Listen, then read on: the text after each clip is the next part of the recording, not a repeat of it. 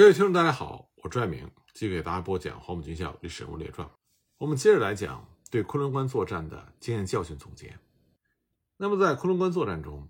国军对于日军坚固据点的攻坚的经验教训，就发现了步兵个人所携带的土工作业的器材以及通信器材等，这是和弹药具有同等的重要性。土工器材的缺乏，加上步兵土工作业能力的薄弱，经常会造成。在占领了日军阵地之后，遭到日军逆袭而无法站稳脚跟，因为大多数的部队在平时训练的时候，并没有加强构筑工事的意识，甚至连辅助工事都必须依赖于工兵来建造。另外，在昆仑关作战中，第五军的军官们深刻的体会到，一支训练不充足的部队不能贸然使用，否则不仅损害自己，而且会妨碍友军。训练的重要性在这次作战中得到了证实。事实指出，一个没有上过战场的新兵，如果有一年以上的良好训练，他的战斗力可以比久经战场、没有得到过良好训练的老兵还要强。这一点呢，在第五军的各师里都得到了验证。但很可惜的是，抗战期间，国军很少有部队能够拥有如此完善的条件，能够获得充分的训练，所以大多数的时候。部队接收的是资质不足的新兵，因为战事急迫，所以就迫使部队让这些缺乏训练的新兵立刻上战场，这就造成无谓的惨重牺牲，成为抗战国军中的一种常态。而损失过大，又再次加深了部队没有多余的时间从事训练，形成了一种恶性循环，而没有办法摆脱。不过这次战斗中也显示出第五军各师的补充团制是有效的。这就充分供给给各师的战斗部队以有效的兵力补充。杜聿明后来指出，每个常备的野战师都应该有一个预备师和一个后备师来搭配，这样才会将战斗效能发挥到最大。在昆仑关作战中表现非常好的就有新二十二师，当时师长是邱清泉。在邱清泉的苦心经营之下，这个师在作战中表现出与众不同的战斗力。这点呢？在桂林行营派往督战的联络官的报告中得到了证实。这位联络官指出，新二十二师的警戒线推出于前方，严密搜索，增加步哨的纵深。这一点在国军攻击奏效之后，和在日军没有大规模反击的时候使用颇有效果。而且新二十二师平时非常注重野外和实弹射击，尤其是轻机枪多用于点射，这样就可以节省弹药。也增加了射击的效果。在邱清泉的创意之下，这个师还采用了班内无长制，这就增加了对部队的掌控，这非常适合当时兵员素质比较低的国军。此外呢，新二十二师在攻击的时候，能够始终保持有效的火力搜索，和日军保持接触，预备队也能保持始终处于第一线之后的要点，随时增援。在攻击奏效之后。也能够迅速的掌握阵地，抵挡日军的反击。从这些来看呢，邱清泉所率领的新二十二师的确是国军的劲旅。那么，昆仑关作战是抗战中国军装甲兵第一次比较大规模的投入作战。之前，装甲兵虽然在淞沪会战、南京会战和兰峰会战中都有参战，但是实际参与的兵力最大只是以连为单位，而昆仑关作战呢？装甲兵团是以营作为单位，投入各连作为支援步兵对昆仑关口的攻击，算是真正在营这个层次做了有系统、有计划的战术运用。那么，很多文献都已经指出，昆仑关战场的军事地形特点并不适合于战车做大规模的运用。这里山地连绵，视野受限，影响观察，并且有利于日军的火力配置。那么之前呢，我们也已经多次强调过。这个地区只有一条公路贯穿其中，而战车的运动完全被拘束于这条公路上，没有展开和回旋的空间。日军只要在一个险要的地段击毁战车，就可以能够阻止住战车纵队的突进。那么，是不是装甲兵就真的不适合于在这个地形进行作战呢？答案当然是否定的。任何武器装备都有它独特的特性和使用的原则，在任何的地形地貌之下。都有可以让它的特性发挥的因素，只是这个因素是多是少的问题。那么这些因素当然是需要人为的巧妙的弹性的运用，这样才会发挥出效力。在昆仑关的这种情况下，装甲兵和战车的特性，包括火力、机动性和防护力里，只有火力这一项可以得到发挥。因此，战车的运用和战斗应该是以二次大战中德国人所发展的突击炮的使用原则最为根本，那就是把战车，也就是坦克，作为机动的直射炮兵。攻击发起应是以步兵作为第一波的攻击兵力，战车控制于后方的一定距离，以炮和机枪火力来支援步兵的攻击，击破阻碍步兵前进的日军的据点，甚至来扫除两侧高地上的侧射火力点，然后随着步兵的进展而逐次的向前推进，进入到下一个掩护位置。那么步兵在前的战斗也足以扫荡那些。可以威胁到战车生存的日军的直射火力。那么，在昆仑关作战中就显现出，如果把装甲兵团单独使用的话，根本对国军的攻击没有太大的帮助。那么，说完装甲兵，我们再来看看空军。空军的兵力呢，在一九三九年十二月三十日就完成了预想中驱逐兵力的首度集中，但这个时候时机已经晚了。十二月三十日的柳中空战是以中日双方打成平手而告终。但总的来说，日本陆海军的航空队仍然是牢牢地占有着空中优势。它的重型轰炸机能够继续对国军位于广西省内的前进机场实施攻击，而它的战斗机部队始终在寻找国军的空军主力进行决战。到了1940年的元旦，国军空军在广西省的兵力只剩下各式飞机61架能够出战，其中驱逐机45架。包括国军飞机二十六架，苏联志愿队的飞机十九架，轰炸机呢则有十六架，但实际上在桂林只有三架 SB 二轰炸机可以使用。但是自一九四零年年初开始，第四大队奉命调回重庆，这就造成在桂南方向的空军战斗机部队战力只剩下三十一架。那么第四大队奉命调回重庆，这也是无奈之举。因为在国军空军全力投入到桂南会战之后，重庆和成都的空中防御几乎是陷于空虚，日军飞机可以在国军的后方领空极度嚣张，进出如入无人之境，这严重动摇了后方的民心士气，也影响到了国际舆论，所以国民政府不得不把空军第四大队调回。那么这就造成了国军空军兵力根本没有办法及时的集中。也不能够过早的投入。虽然国军空军出现在了桂南，吸引了一部分的日军航空兵力，相对部分减少了日军空军对于第一线国军部队的伤害，但总体而言，国军空军的企图过早暴露，导致前进机场因而遭到轰炸，颇有损失。而机场的损坏就造成了后续梯次中飞机的集中非常困难。日军飞机对于国军各机场的持续轰炸。就给国军的飞机造成了很大的威胁，而雪上加霜的是，当时国军的主力战斗机，也就是一十五战斗机，都在之前的激烈战斗中磨损严重，这就造成很多一十五战斗机的马力不足，它的巡航速度只能达到一百九十公里每小时，已经处于大修的极限。根据当时国民政府航空委员会的统计，假如在桂南方向上的国军空军持续和日军空军作战十天之后，那么国军空军很有可能全部损耗殆尽。而在对地支援方面，当时国军现存的实力和技术也没有办法给予国军的地面部队有力的支援。而其中最显著的一点就是空军的指挥体系从来就没有办法和陆军的指挥体系之间取得密切的协调联系。当时国军的陆军从来没有把地面作战的进展和第一线的位置通报给空军。也从来没有指定过空军应该摧毁的地面目标，也没有告诉空军地面部队所希望执行的具体任务。而当时国军空军他们出击的具体计划和信息也没有通知国军的陆军，所以呢，国军空军的出击往往成为独立于地面部队作战的个别行动，陆军对此茫然无知。因此，在整个作战过程中，就屡屡发生空中战机没有办法看到地面部队。铺设的帆布板联络信号，因此没有办法执行地面攻击，就迅速脱离战场的这种情况。那么，国军空军它唯一发挥的作用，就是迫使日军将其航空部队的兵力分散，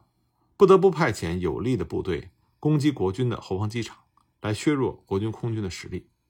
同时呢，国军空军对于日军的后方机场以及重要的据点设施的攻击，也迫使日军飞机必须保留一部分在后方进行保护，这样才让日军的航空兵力不能够全部投入到对昆仑关地面战斗的支援。激战，进入到一九四年之后，当时国军空军是处于一种非常尴尬的境地，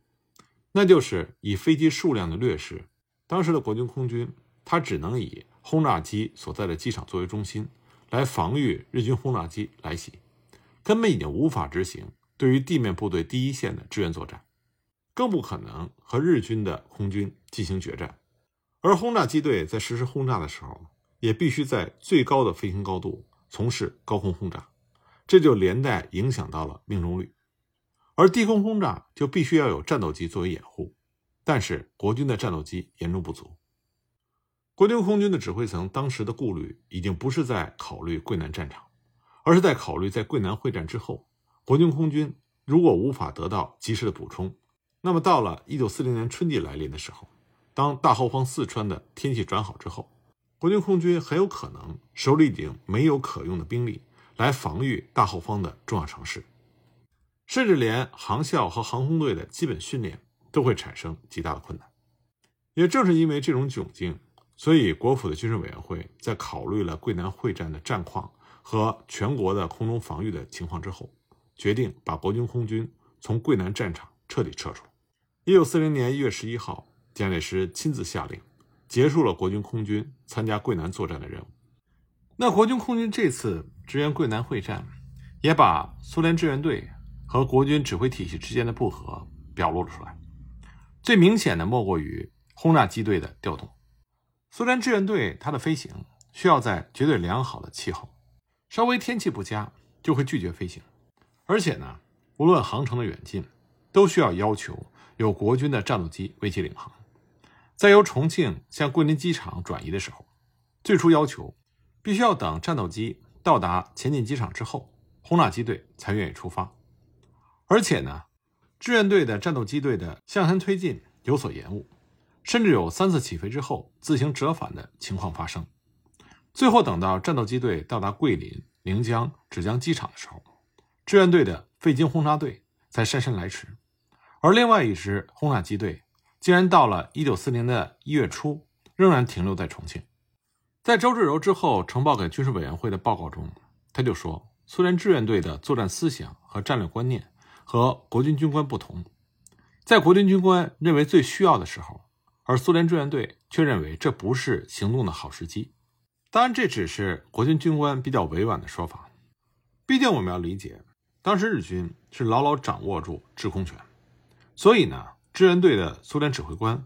将自己置身于险境，并不是为了自己祖国的战争，所以他们很有可能并不愿意用上全力。但我们也不能因此而否定苏联志愿航空队为中国抗战所做出的巨大贡献。昆仑关战斗呢，国军方面是宣称获得了大捷，那么日军方面虽然也承认战事失利，战况非常紧急，国军给予了日军极大的压力。但仍然并没有完全放弃日军无敌论的基调，所以在双方所提出的作战损失和战果方面，又出现了极大的差异。在中方的战史中，记录着说日军在昆仑关阵亡了四千人，关左死亡百分之八十五以上，并且宣称这是日本官方战后公布的数字。但如果查遍所有引用这个数据的中方战史或者是个人的回忆资料，都没有能够找出一本文献。能够明确的将这个数据的原始出处给列举出来，所以很有可能还是在相互引用之后的传闻数据。那么这个说法是否真的是日方在战后自行公布的呢？答案是否定的，因为在战后日本防卫厅官修的战史《日军对华作战纪要》中，对九塘昆仑关地区战斗的参战部队人数、马匹数量以及战斗中的伤亡情况都有着清楚和扼要的陈述。日方记录是这么写的：日军在九塘附近战斗的参战部队只有步兵二十一联队、步兵四十二联队第二大队这两支主要的战斗部队，其他呢则是战斗支援和勤务支援部队，比如说山炮第一中队第一小队、迫击炮第二中队、卫生兵担架第三中队、旅团无线电第六分队、师团无线电第四分队等等。按照日军的记录，日军参战的总人数是军官七十九人，内含十八人非战斗人员；士兵两千四百四十七人，内含三百一十七名非战斗人员，一共是两千五百二十六人。但日军给出的这个数据也是有水分的。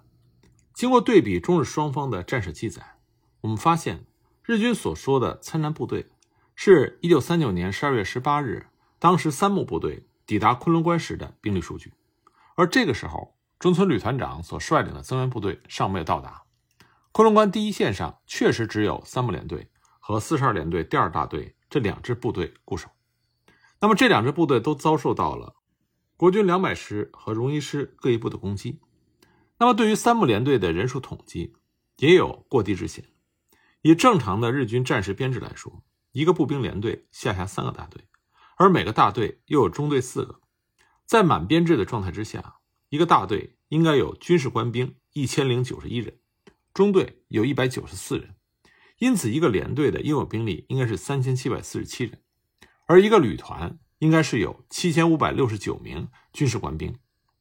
固然，在昆仑关地区作战的日军部队并不一定是满编的，但仅以日本对华作战纪要中所记载的步兵四十二联队第二大队的参战人数来对比，就有八百六十人投入到昆仑关战斗。而当时这个大队欠一个中队，所以这和日军大队战时编制的满编人数一千人来说是符合实情的。反观三木联队的一个连队。竟然只有一千三百六十人，只是满编人数的三分之一多一点。由此可见，很显然三木联队的人数有点偏低而不可信。那么，按照真实的战况，当时九塘昆仑关地区日军前后投入的参战兵力应该是一整个旅团。十二月二十五日，中村支队到达之后，他的四十二联队三个大队已经全数在九塘昆仑关地区集中，而二十一联队有理由相信他的三个大队。也早已经在这个地区作战。虽然日军的战史记载，十二月十八日，三木联队长只带着第一大队和第二大队两个大队驰援昆仑关，但是我们要看到，这个连队的第三大队早在十二月初，日军首度攻陷昆仑关的时候，就已经奉命在巴塘地区担任守备部队了。虽然在日军的记载中，并没有交代三木联队这第三大队之后的动向。但是如果昆仑关地区战况进入紧急，急需一切可用之兵，没有理由三木联队长会放着一个大队的兵力留置在后方不用，而仅以越来越少的部队独自在第一线苦撑。所以，二十一联队的第三大队必然会以有力的一部，甚至是全部的兵力参与了昆仑关地区的作战。所以，比较可信的推论就是，先后投入在九塘和昆仑关地区作战的日军部队。应该是日军二十一旅团全部，其实力应该接近其建制的正规的兵力数量，也就是日本陆军当时甲种部队的旅团编制。那么一个旅团的满编兵力是七千五百六十九人。其实我们考虑到部分部队的缺额，那么按照比较宽松的标准计算，日军二十一旅团在九塘和昆仑关地区至少也应该有五千到六千的战斗兵员。它的部署状况呢，应该是以主力。布置于昆仑关周边高地的第一线，然后仅以部分兵力固守九塘。当国军逐步攻击昆仑关周边的各要点的时候，进行防御的日军部队受到国军的杀伤，有的时候全军覆没，兵力逐次消耗。这个时候，日军部队长不可能让九塘的留守部队任由第一线部队自生自灭，而是会把位于九塘的留守部队适度的增援昆仑关一线。这才符合军事上的常理。根据这样的分析，昆仑关地区实际日军的总数是要超越日军对华作战纪要中所揭露的那个数字的。那么，日方所披露的日军伤亡的数字，是说第五师团步兵二十一联队，也就是三木部队，从一九三九年十二月十八日到一九四零年一月六日脱离巴塘战线为止，伤亡情况如下：阵亡军官七人，官兵一百九十一人。合计一百九十八人，负伤呢？军官十六人，士兵四百五十三人，共计四百六十九人。失踪的士兵十六人，总计六百八十三人。按照日方所公布的数据，三木联队的伤亡比是百分之四十五。那么，另外一支主要的日军部队四十二联队的第二大队，它的伤亡官兵总数是四百六十八人，伤亡比呢是百分之五十四，略高于三木部队。那么，按照日军所公布的这个伤亡表，很多人就会感慨万分，因为当时国军是出动了最精锐的陆军第五军，还投入了仅有的战车部队，结果对付的是区区两千五百名日军，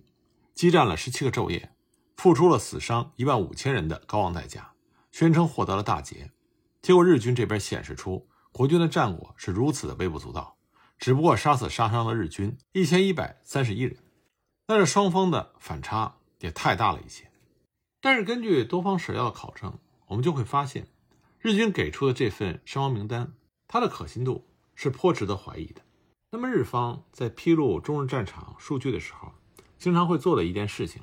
就是他们并不会置换数据。也就是给出那个数字实际上是真实的历史数字，但是呢，他会把不同定语下的历史数字进行交换。比如说参战的战斗人员总数，这个数字之前一定要加定语，是哪一个部队在什么时间在哪个地区的参战总数。那么当你把定语改变之后，尽管这个数字也是真实的历史数字，但是改变了定语，它的可靠性就需要质疑了。所以呢？我们对于日方战士所公布的数字，也要给出合理的、符合逻辑的分析，这才能支持由此数字所得出的任何的结论。那我们应该如何看待关于昆仑关作战日方所给出的伤亡数字呢？关于这方面的分析，我们下一集再继续给大家讲。